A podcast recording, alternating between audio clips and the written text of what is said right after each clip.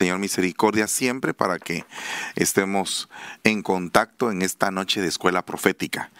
Eh, realmente para mí es un gusto poder entrar a sus hogares y pues espero en Dios de que este tema sea un tema de edificación para sus vidas. Eh, le hemos titulado Pureza Profética y está basado en Primera de Juan capítulo 3 versículo 3. Vamos a orar y le vamos a pedir al Señor misericordia. Siempre vamos a tener el celular conectado por si en caso alguien desea enviar alguna pregunta, alguna o alguna aportación que tenga, pues va a ser bienvenida y vamos a estar siempre en contacto con ustedes por medio del celular. Vamos a pedirle al Señor misericordia y vamos a suplicarle a Él de que sea eh, su palabra la que nos pueda edificar, consolar, exhortar y que podamos caminar en fe. Amén. Bueno, vamos a orar en el nombre de Jesús. Padre, que estás en el cielo, te damos gracias, Señor. Bendecimos tu santo nombre. Te suplicamos en esta noche que nos perdones, nos limpies, nos santifiques cada día más, que vayamos siempre en el sendero de justicia, en el sendero de la fe, de la verdad, de la pureza, de la limpieza, de la santidad, Señor. Permite, Padre, que podamos crecer, eh, crecer en este ambiente espiritual contrario eh, cuando las tinieblas nos atacan, Señor, permite que tengamos los escudos, las armas de justicia, bien, Señor, puestas en nuestras vidas para poder defender y hacer guerra espiritual contra todo lo malo. Te damos gracias en el nombre maravilloso de Jesús. Te bendecimos en todo tiempo, Señor. Amén y amén. Bueno, hermanos, la realidad es que todo ministerio, toda persona, siervo u oveja, tiene que tener en su corazón el deseo de santificarse más si es un verdadero hijo de Dios en proceso. Eh, la realidad es que no todos, a pesar de que se dicen cristianos, tienen el deseo de purificarse. Y yo creo que ahí es donde está precisamente la diferencia entre el religioso y el verdadero Hijo de Dios.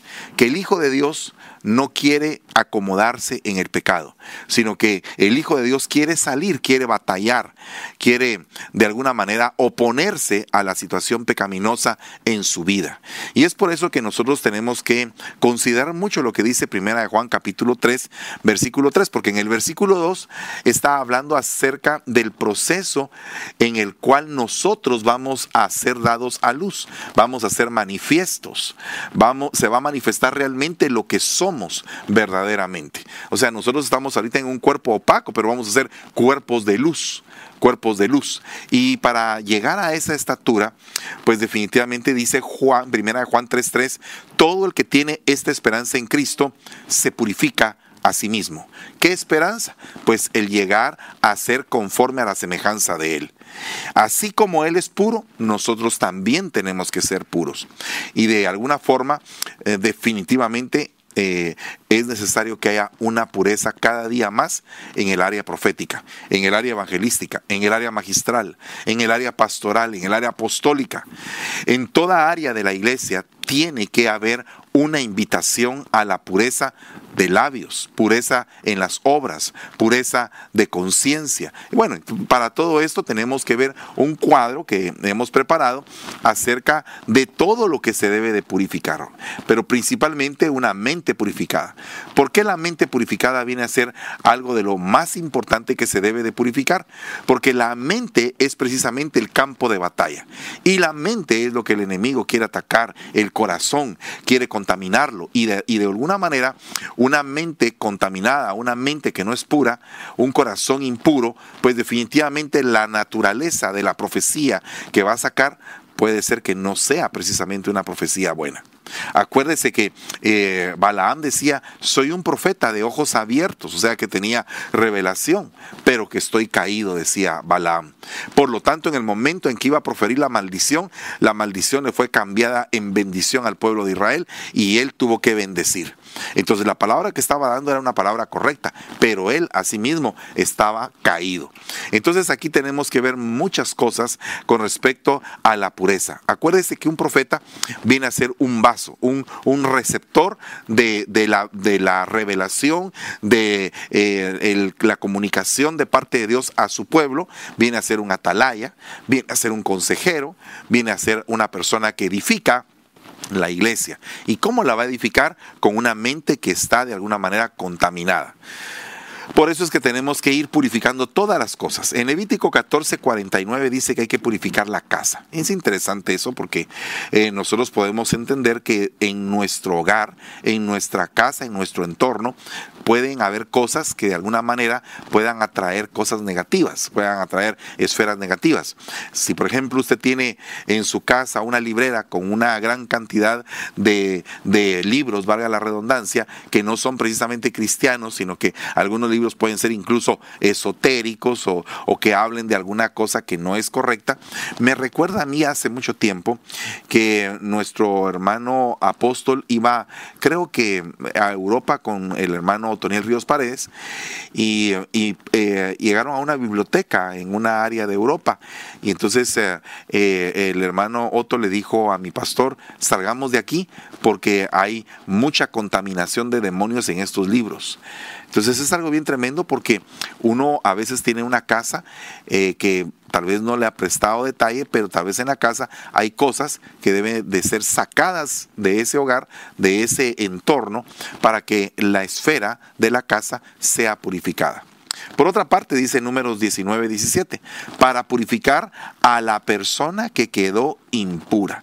Entonces tiene que haber un proceso de limpieza, de depuración, de desintoxicación, de descompresión, como se dice a veces, y, tenemos que saber que definitivamente eh, hay cosas que en algún momento nos pueden contaminar.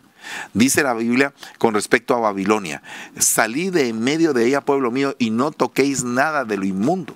O sea que hay cosas que en algún momento nos pueden contaminar porque son cosas inmundas, cosas que no trae algo de beneficio para nuestras vidas espirituales. También debéis de purificar toda la ropa, dice. La Biblia habla en el libro de Judas acerca de que debemos de tener misericordia con temor, aborreciendo la ropa contaminada por su carne. O sea que la ropa viene a ser un vector, viene a ser un transmisor. ¿A qué me refiero con eso? Que así como aquellos pañuelos que eran bendecidos por el apóstol y eran trasladados a las personas que estaban enfermas y las personas que estaban enfermas venían y eran sanadas, de igual manera había ropa que era inmunda, así como la que está en el caso del libro de Judas expuesta y que debemos de tener misericordia con temor, aborreciendo ese tipo de impurezas. Entonces, eh, imagínese, uno no sabe, incluso cuando uno usa ropa usada, uno no sabe de quién era esa ropa y quién la, la utilizó, qué era lo que se movía en ella. Entonces hay que ser cuidadoso de esas cosas. Por otra parte, dice que comenzaron a purificar el templo. Para principiar, yo creo que la purificación del templo, cuando el Señor Jesús llegó y sacó a, azotes a todos aquellos cambistas, mercaderes, y les dijo, ustedes han convertido la casa de mi Padre, mi casa, casa de oración será llamada, pero ustedes la han convertido en una cueva de ladrones. Entonces aquí hay necesidad de purificar el templo, pero ahora ¿cuál es el templo? ¿Será el edificio de la iglesia o será que el templo somos nosotros? Nosotros somos el templo y nosotros tenemos que ser purificados, tenemos que ser emblanquecidos, tenemos que ser lavados.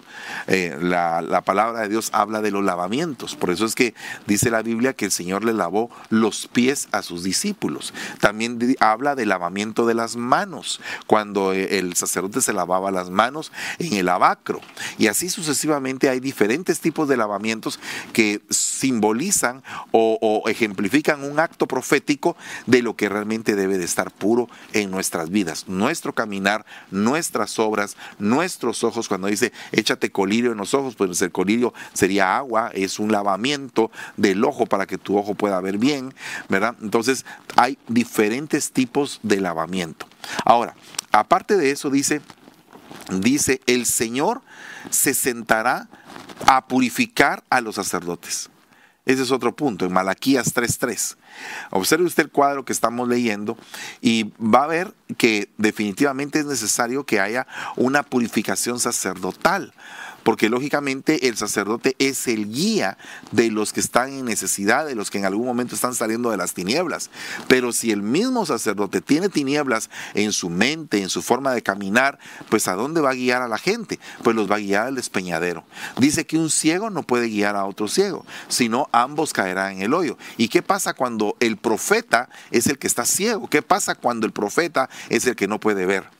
Dice Hechos 15:9, y no hizo diferencia alguna entre nosotros y ellos a la hora de purificar sus corazones por la fe. Entonces hay necesidad de purificar el corazón. Dice que del corazón vienen los malos pensamientos, vienen las malas intenciones, vienen las perversidades, eh, homicidios, mentiras, adulterios, una gran cantidad de cosas viene del corazón. Nuestro corazón debe ser limpio, debe ser puro, debe ser transparente, debe ser limpiado y debemos de caminar en esa limpieza. Dice que también eh, en, en Tito 2.14 dice, Él se entregó por nosotros para rescatarnos de toda maldad y purificar para sí un pueblo elegido dedicado a hacer el bien. No te puedes dedicar a hacer el bien si antes no te purificas. Tienes que purificarte para dedicarte a hacer el bien. Es por eso que nosotros tenemos que considerar cómo están nuestros caminos. Dice, eh, consideren vuestros caminos y vuélvanse al Señor vuestro Dios. Entonces yo creo que este es un tiempo en el cual tenemos que considerar los caminos por donde hemos andado, arrepentirnos, convertirnos, regresar a las sendas eternas. Si en algún momento la gente se ha desviado, hay que regresar. Dice, ¿cuánto más la sangre de Cristo? Hebreos 9:14 que por el Espíritu Eterno se ofreció a sí mismo inmaculado a Dios. Inmaculado. Eh, dice, purificará vuestra conciencia de obras muertas, para que rindáis culto al Dios viviente. Necesitamos tener una pureza de conciencia. No podríamos estar profetizando en la iglesia con una conciencia impura. Tenemos que estar continuamente trabajando en nuestra manera de pensar, purificarnos, lavarnos, santificarnos y poder caminar perfectamente bien delante de los ojos de Dios. Entonces, aquí quiero eh, pararme un momento y hablarle de las cinco purificaciones ministeriales, aunque el día de hoy quiero hacer un poco de énfasis más en lo profético porque estamos viendo la escuela profética. Pero observe usted el punto que dice Levítico 14, 29. Y el resto del aceite que está en la mano del sacerdote lo pondrá en la cabeza del que ha de ser purificado, a fin de hacer expiación por él delante del Señor. En este caso, el aceite cae sobre la cabeza. Dice la palabra del Señor, mirad cuán lindo y cuán hermoso es que todos los hermanos estén juntos en armonía, porque es como el buen óleo que cae sobre la cabeza y después desciende a las barbas, a las vestiduras, hasta el borde. Entonces, eh, fíjese que es bien tremendo porque aquí habla de la armonía. Y para que haya armonía debe haber cohesión. Cuando hay cohesión hay unidad y hay unidad espiritual. Una de las funciones apostólicas es cohesionar el cuerpo, es cohesionar a los ministerios en, una, en un solo sentir para que todos vayan en una misma dirección. Entonces aquí precisamente el que va a ser purificado el aceite va a ser derramado sobre la cabeza, como que tocando el centro neural de todo el cuerpo para que todo el cuerpo quede puro, que todo el cuerpo quede ungido, para que todo el cuerpo sea sanado. Tenemos que empezar por la cabeza. Entonces nosotros que somos cabeza tenemos que purificarnos, porque definitivamente de lo que desciende a la cabeza corre hacia las demás vestiduras. Entonces nosotros que, si queremos que descienda bendición sobre nuestras vidas, tenemos que estar puros y tenemos que eh, ser vehículos de bendición para el pueblo. Por otra parte dice en Segunda de Reyes 2.21, y él salió al manantial de las aguas, echó sal en él y dijo, así dice el Señor, he purificado estas aguas, de ahí ya no saldrá más muerte ni esterilidad. Fíjese bien que ahí estamos hablando de la pureza profética. Es un profeta el que está purificando esas aguas. Ahora, el punto es que está teniendo un combate contra la muerte y la esterilidad. Esos son los dos espíritus que estaban ahí operando. Un espíritu de esterilidad donde por más que la gente quería trabajar, hacer, volver, no fructificaba nada. Y un espíritu de muerte es un espíritu decepcionante, una depresión total, una persona que está sumida en que le ha perdido el valor a la vida que Dios le ha dado, que no ve bendiciones por ninguna parte y que se siente desesperado y que está a punto de morir. ¿Y sabe por qué? Porque las aguas eran amargas. Entonces tenía que ser el agua cristalina, purificada, sana, y el agua es la palabra del Señor. O sea que la palabra del Señor no es para impartirla con amargura, no es para impartirla con cólera. La palabra del Señor es la palabra del Señor se imparte por medio del Espíritu Santo a fin de que cada uno de nosotros seamos perfeccionados y lleguemos a ser semejantes a Él. Cuando nosotros recibimos una palabra sana, una palabra limpia, una palabra que va con un corazón eh, entregado, purificado con el poder del Espíritu Santo, un vaso útil la está, la está trasladando. Wow, hermano, eso es algo delicioso. Entonces tenemos que continuamente saber cuál es el rol que nos toca como profetas, como pastores, como maestros, como apóstoles, como evangelistas, para que no estemos de alguna manera mal delante de Dios a fin de que el pueblo no reciba precisamente un agua clara. Tiene que recibir el pueblo agua clara para que pueda irse la esterilidad y la muerte.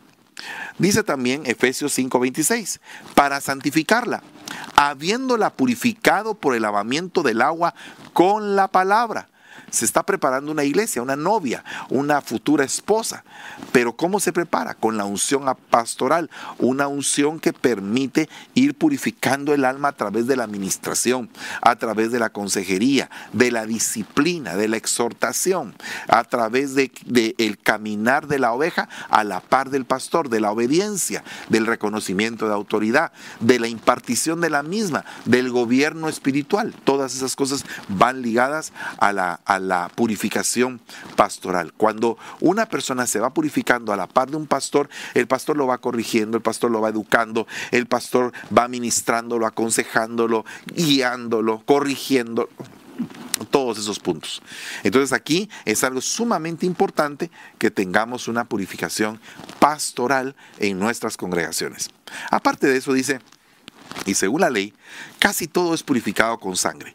Y sin derramamiento de sangre no hay perdón de pecados. Entonces, la purificación por sangre está en la boca del evangelista. ¿Por qué? Porque el evangelista habla de la sangre de Cristo que es el medio para purificarnos de todos nuestros pecados. Entonces, si usted se da cuenta, cada uno de los ministerios tiene una forma de purificar diferente. El apóstol con el aceite, el profeta con la sal, el, eh, el pastor con el callado y con el lavamiento por medio del agua, el evangelista con la sangre. Y cada uno de esos utiliza un elemento profético. Aceite, sal, agua, sangre. Y ahora mire el magistral Después el sacerdote pondrá aceite que está en su mano sobre el óvulo de la oreja, de la oreja derecha del que ha de ser purificado, sobre el pulgar de su mano derecha y sobre el pulgar de su pie derecho, en el lugar de la sangre de la ofrenda por la culpa. Purificación del oído, purificación de la mano. Tú tienes un oído sano, tú puedes oír la palabra de Dios, creerla, puedes llegar a hacerla. O sea, no solamente es oír y creer, sino que es oír y aprender, oír y entender, oír y hacer. Pero para llegar a hacer, tienes que haber habilitado también tu mano, habilitado también tu pie, porque con el pie corres hacia la verdad, corres en el camino santo y con tu mano haces las buenas obras. Entonces es necesario que tengamos una unción magistral. Bueno, otro de los puntos es que la palabra pureza tiene una cantidad de significados en la Biblia. Quisiera hablarles de algunos significados hebreos de la palabra pureza. Bueno, la primera pureza que aparece en la Biblia es la pureza bor, que significa limpieza. Pero después tenemos otro tipo de pureza, que es la pureza varar, que significa aclarar. Aclarar algo o examinar, seleccionar. De ahí tenemos la pureza saku, que es la pureza de la inocencia.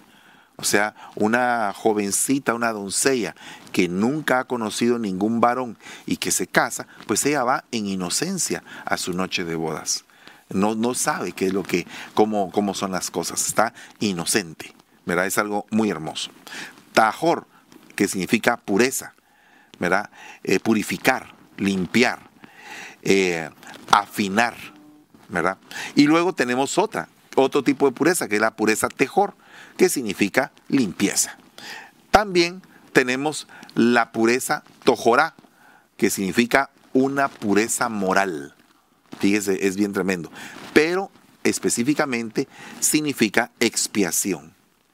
Y luego tenemos la, pureza, y aquí en estas son palabras griegas, jagiasmos, eh, que significa purificación, santidad, santidad. O sea que la pureza en griego significa santidad. Eh, también tenemos otra palabra que es jagenia, que significa castidad. O sea, una persona que es casta, una persona que tiene el don de continencia, una persona que puede sostenerse a nivel sexual, eh, es este tipo de limpieza. Otra, otra palabra que significa limpieza es jagnotes, que significa sin culpa, sin culpa. Observe todo eso. Y también hay otra palabra que significa eh, perdón, adiapsoria, que significa una persona incorrupta, una persona íntegra, recta, rectilínea en todo lo que hace. De ahí tenemos otra palabra que significa claridad o sinceridad y otra palabra que significa consagración formal. Bueno, eh, todas estas purezas las debemos de manejar como hijos de Dios. O sea, tenemos que alcanzar ese grado. Pero imagínese usted que tenemos un ministerio profético. Un ministerio profético, un ministerio apostólico. Eh, es algo necesario estar uno continuamente purificándose. Es algo muy necesario. Entonces voy a hablarles un poquito acerca de la pureza Bor y qué tiene que ver con el ministerio profético. Oiga lo que dice, oiga lo que dice el Salmo 18:20. Jehová me ha premiado conforme a mi justicia, conforme a la limpieza de mis manos, me ha recompensado. Wow. Bueno, y oiga lo que dice el Salmo 24.3. ¿Quién subirá al monte del Señor? ¿Y quién podrá estar en su lugar santo? Y dice, el de manos limpias y corazón puro, el que no ha alzado su alma a la falsedad, ni ha jurado con engaño. Entonces, ¿quién va a subir? Tiene que haber requisitos para subir al monte de Dios. Entonces aquí, eh, si nosotros recordaremos, había un profeta llamado Moisés, que él, cuando recibió las tablas de la ley, subió al monte y estuvo ahí 40 días y 40 noches. Entonces aquí significa que Moisés tenía estas características para poder subir al monte de Dios para que pudiera recibir de parte de Dios el mensaje y las tablas de la ley para ese pueblo. Entonces dice Santiago 4.8, acercaos a Dios y Él se acercará a vosotros. Limpiad vuestras manos pecadores y vosotros de doble ánimo, purificad vuestros corazones. Ahora, observemos estos, eh, porque aquí en el libro de Santiago aparecen unos puntos, unas comas que en el original no están. Pero me parece bien interesante que dice, acercaos a Dios y Él se acercará a vosotros. Y después dice, limpiad vuestras manos, pecadores. O sea, como que primero te acercas, Él se acerca, y cuando tú te acercas a Él y Él se acerca a ti, te hace ver tu condición y cuando te hace ver tu condición te entristeces. Pero es, no es una tristeza que produce el mundo, sino que es una tristeza que produce el arrepentimiento de lo malo que te has portado. Y entonces esa tristeza te permite acercarte a Él y decirle, Señor, límpiame mis manos, por favor. Eh, haz que tenga un ánimo correcto, una sola alma, no doble alma, no doble sentimiento, no con el corazón eh, partido en dos, no sirviendo a dos señores, no sirviendo a las riquezas y a Dios, no, sirviéndote totalmente. ¿Cómo puedo hacer para poder enfocarme en el servicio hacia ti? Eso es lo que más importa. Entonces aquí hay un problema, que cuando tú te acercas y Él se acerca, tu situación negativa, todos sus pecados se van a hacer evidentes. Entonces, aquí es donde entra el ministerio profético. Bien tremendo esto. Mire, dice Hebreos 12:12, fortaleced las manos débiles. Fortaleced las manos débiles. Entonces, acuérdese que el ministerio profético viene para hacer que el débil diga, soy fuerte. Amén Eso es lo primero que, que viene a hacer el ministerio profético. Eh, es, es, algo bien, bien tremendo porque eh, el libro de Joel claramente dice, diga el débil, fuerte soy.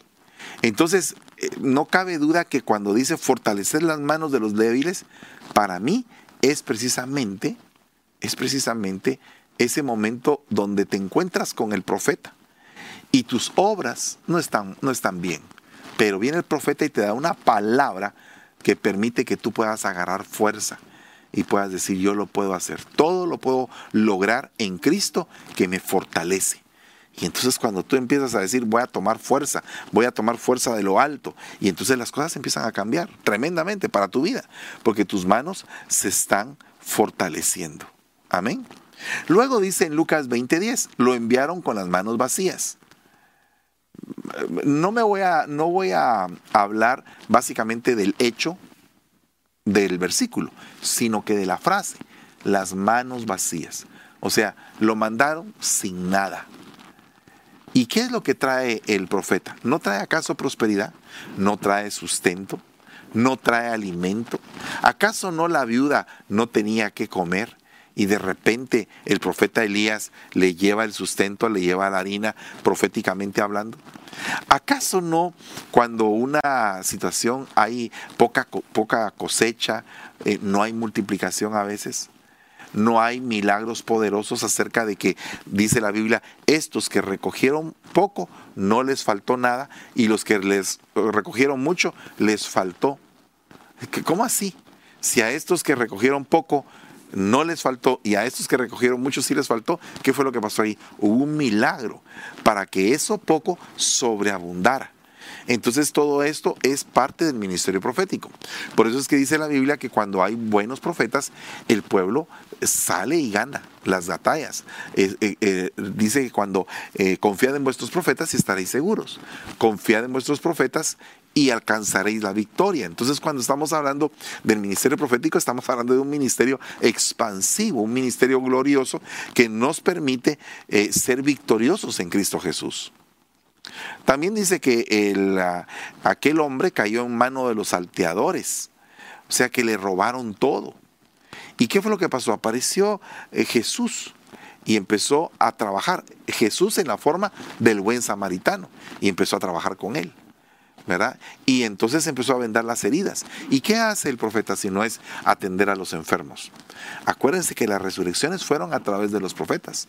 Por ejemplo, eh, el, hijo de la, de, la, de la, mujer, de aquella mujer, eh, el, profeta Eliseo la, la revivió cuando vemos, por ejemplo, el caso de aquel que cayó en los huesos del profeta Eliseo, también se recobró.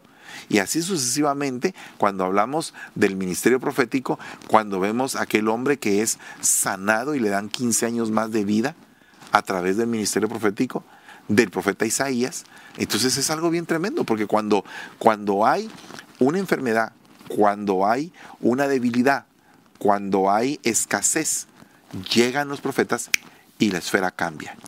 Esto significa algo bien tremendo, porque el profeta está definido en poder trabajar con las manos débiles, está definido a trabajar con las manos vacías, está definido a trabajar con las manos heridas, ¿verdad? Está definido a trabajar con manos inmundas para poderlas limpiar, ¿verdad? O sea, me recuerdo claramente del momento en que aquel hombre de la mano seca es sanado por el Señor. Saber qué tipo de juicio le había caído en la mano y por eso es que la mano estaba seca. Entonces, cuando estamos hablando de la restauración de las manos, estamos hablando también de, un ministerio profético. Amén. Es algo bien tremendo. Entonces aquí estamos hablando de la pureza bor. Pero esta pureza bor viene de otro tipo de pureza, que es la pureza barar. Y esa significa aclarar. Es algo bien tremendo esa palabra, aclarar. Mire, Sofonías 3.9. En aquel tiempo devolveré yo a los pueblos pureza de labios, para que todos invoquen el nombre de Jehová, para que les sirvan de común consentimiento. Entonces, ¿qué es una pureza de labios?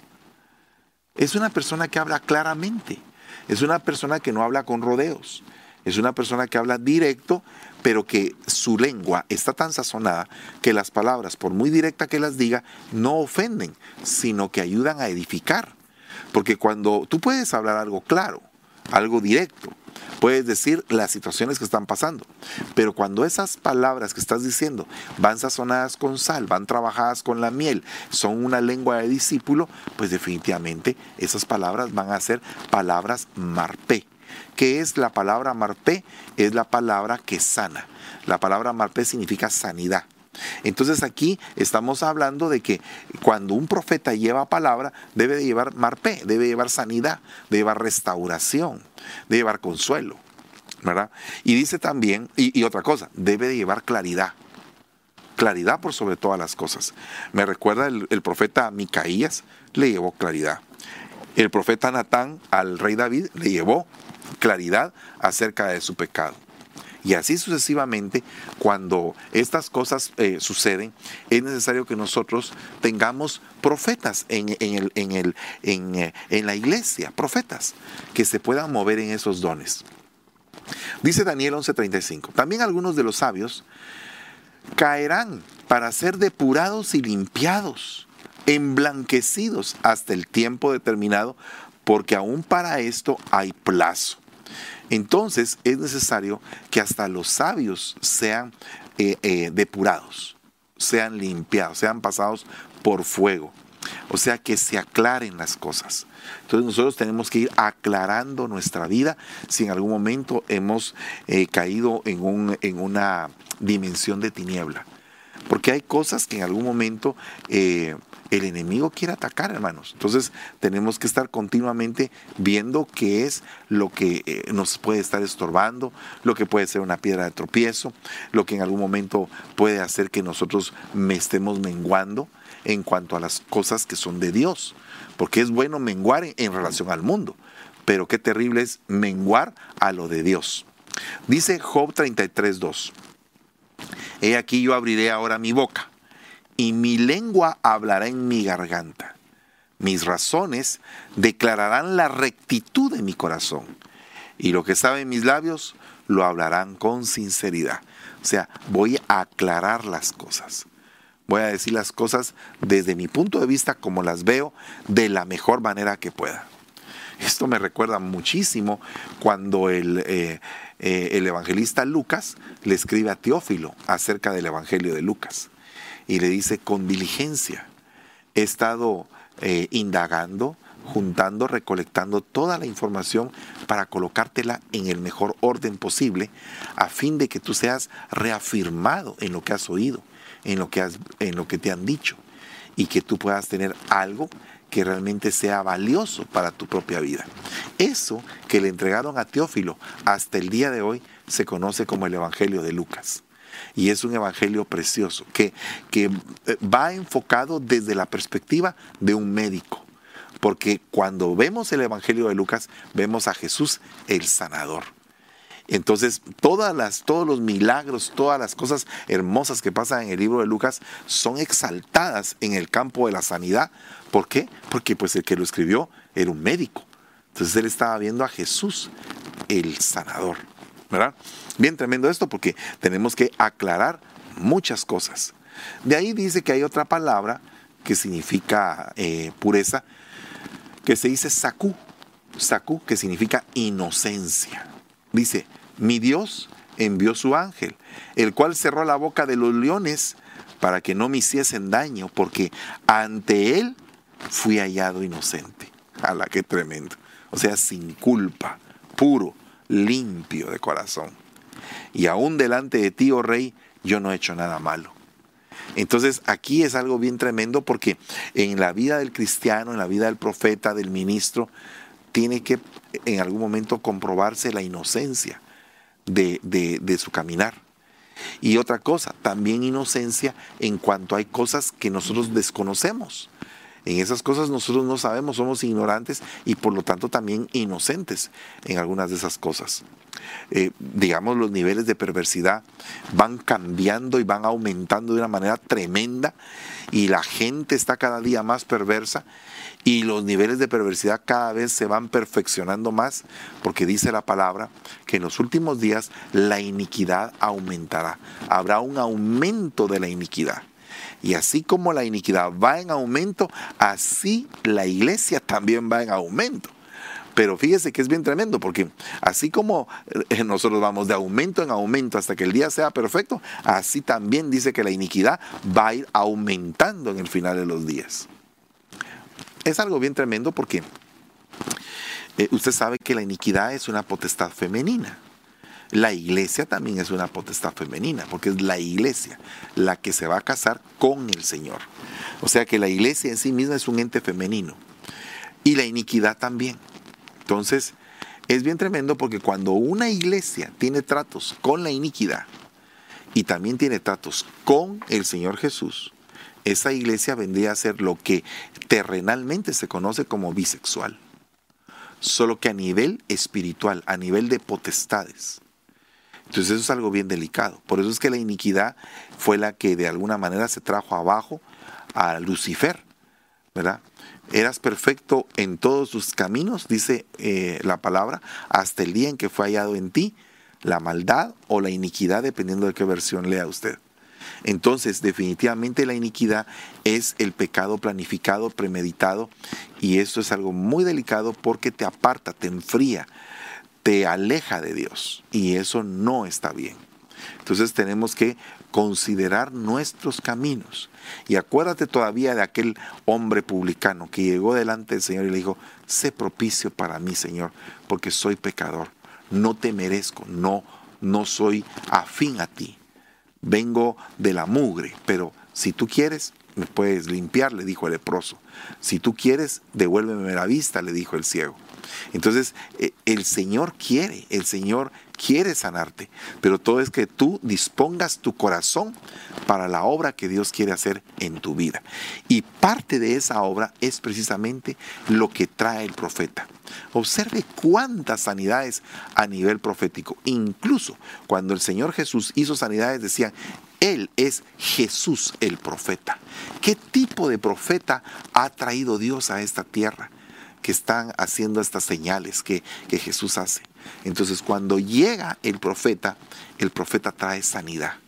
Por lo tanto, tenemos que ser cuidadosos de reconocer a los profetas que hay en medio de nosotros. Y dice que tenemos que probar todo espíritu. Tenemos que discernir si verdaderamente son de Dios o no. Porque si no, podría ser que estuviéramos también siendo arrastrados o engañados. Hay otra palabra que significa pureza.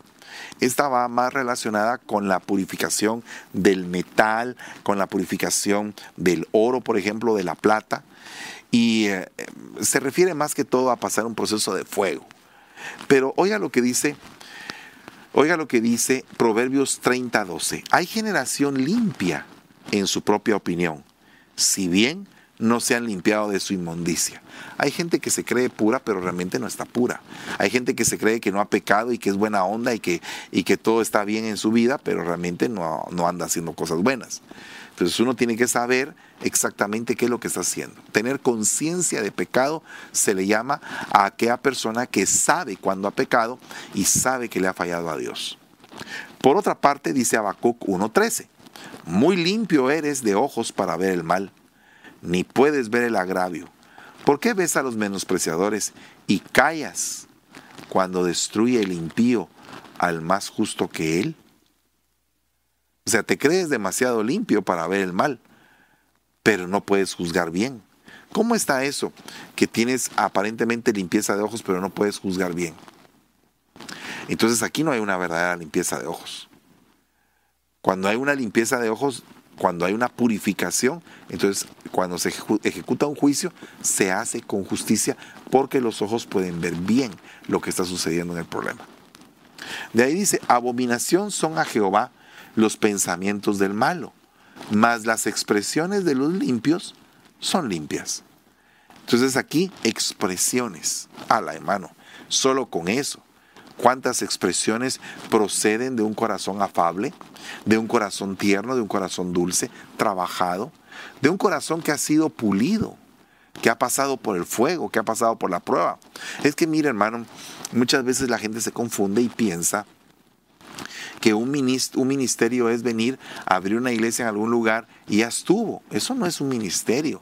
Un ministerio tiene que tener, en primer lugar, la persona que va a ser delegada como ministro tiene que haber sido purificada, tuvo que haber sido probada, eh, tuvo que ser probada su obediencia, su reconocimiento de autoridad, su fidelidad, su trabajo, su servicio en la iglesia, cómo es que se desarrolló, qué cuánto fue lo que dio, porque hay siervos de diferentes capacidades, dice la Biblia. Hay siervos que pueden recibir 10 minas, otros pueden recibir menos y otros pueden recibir una. Pero depende de la capacidad de cada quien, así es como el Señor va entregando. Entonces, un siervo cuando le están dando bastante es porque la capacidad que Dios ha ido formando en él es para que pueda recibir eso. De igual manera, dice la Biblia que hay jefes de 100, hay jefes de 10 mil, hay jefes de mil, hay jefes de diferentes eh, eh, escalas, jerarquías, categorías, y, a cada quien Dios le da lo necesario. Entonces es bien tremendo porque ¿cómo debemos de expresarnos en la iglesia?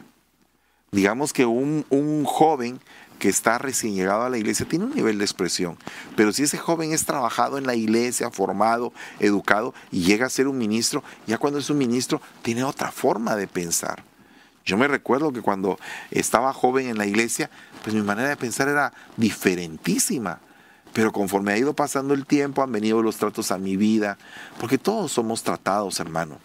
A todos en algún momento el Señor nos corrige, nos exhorta, eh, nos, nos permite entender que su amor es que muchas veces Él nos agarra a azotes para que podamos entender.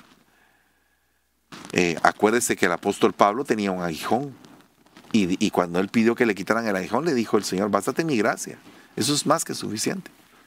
Y dice que por la cantidad de revelaciones que él recibía y para que no se hinchara, o sea que el apóstol Pablo padecía de hinchazón pero le quitaron la hinchazón con el aguijón.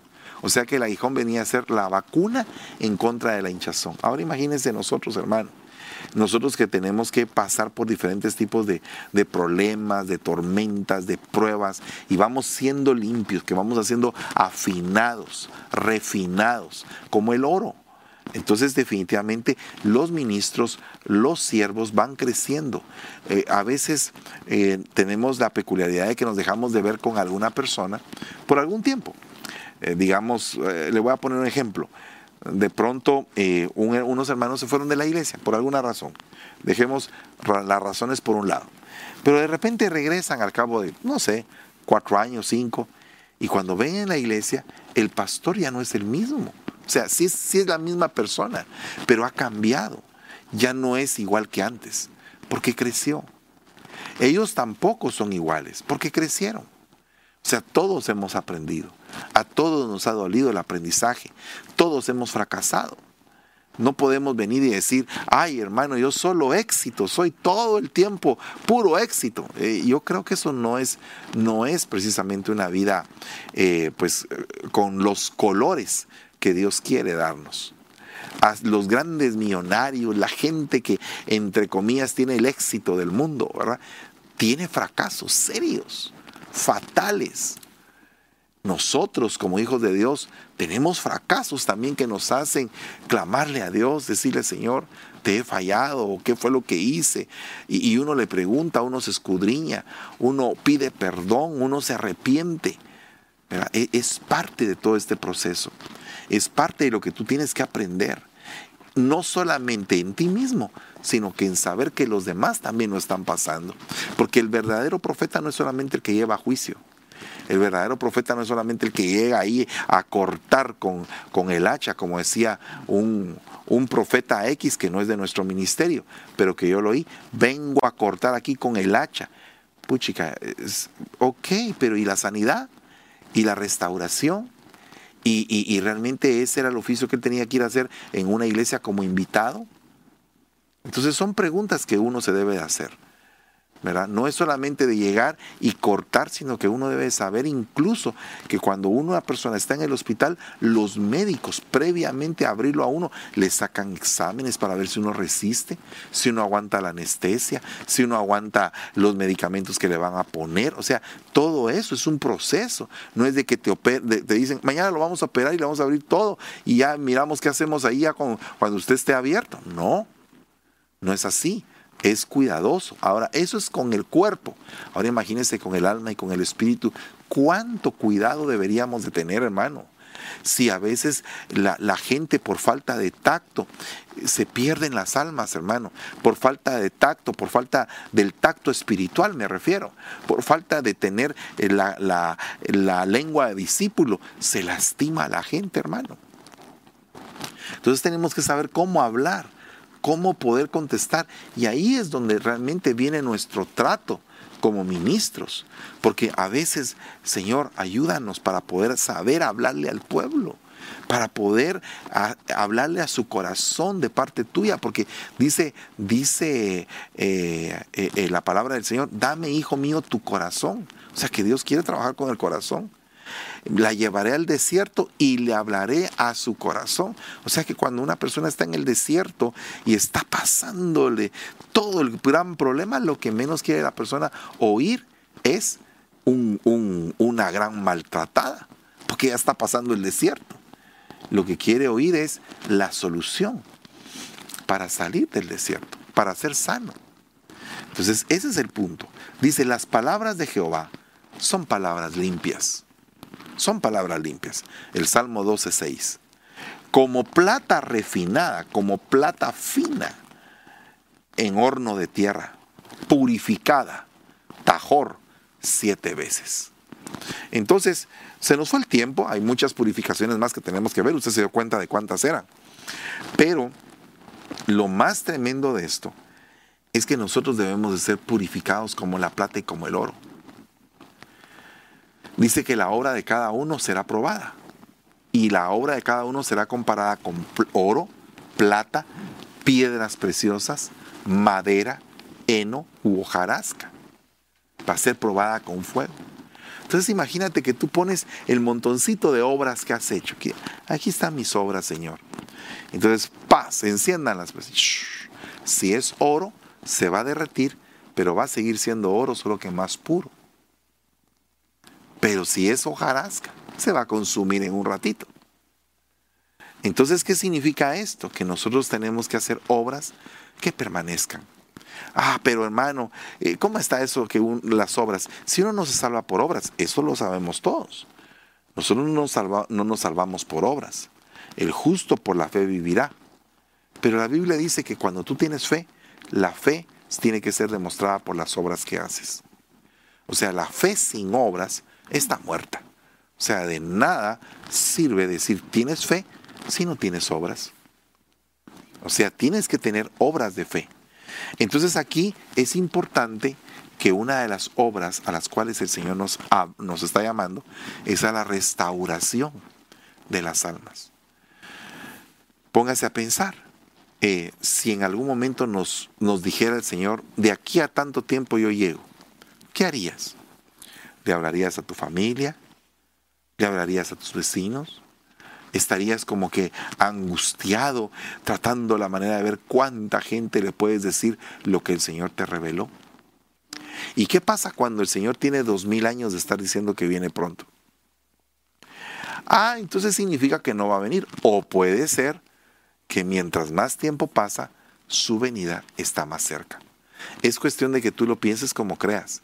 Pero yo voy a pensar de que mientras más tiempo ha avanzado, su venida está más cerca. Por lo tanto, tenemos que prepararnos, porque los profetas, una de las funciones que tienen es mostrarle al pueblo las señales de la venida del Señor.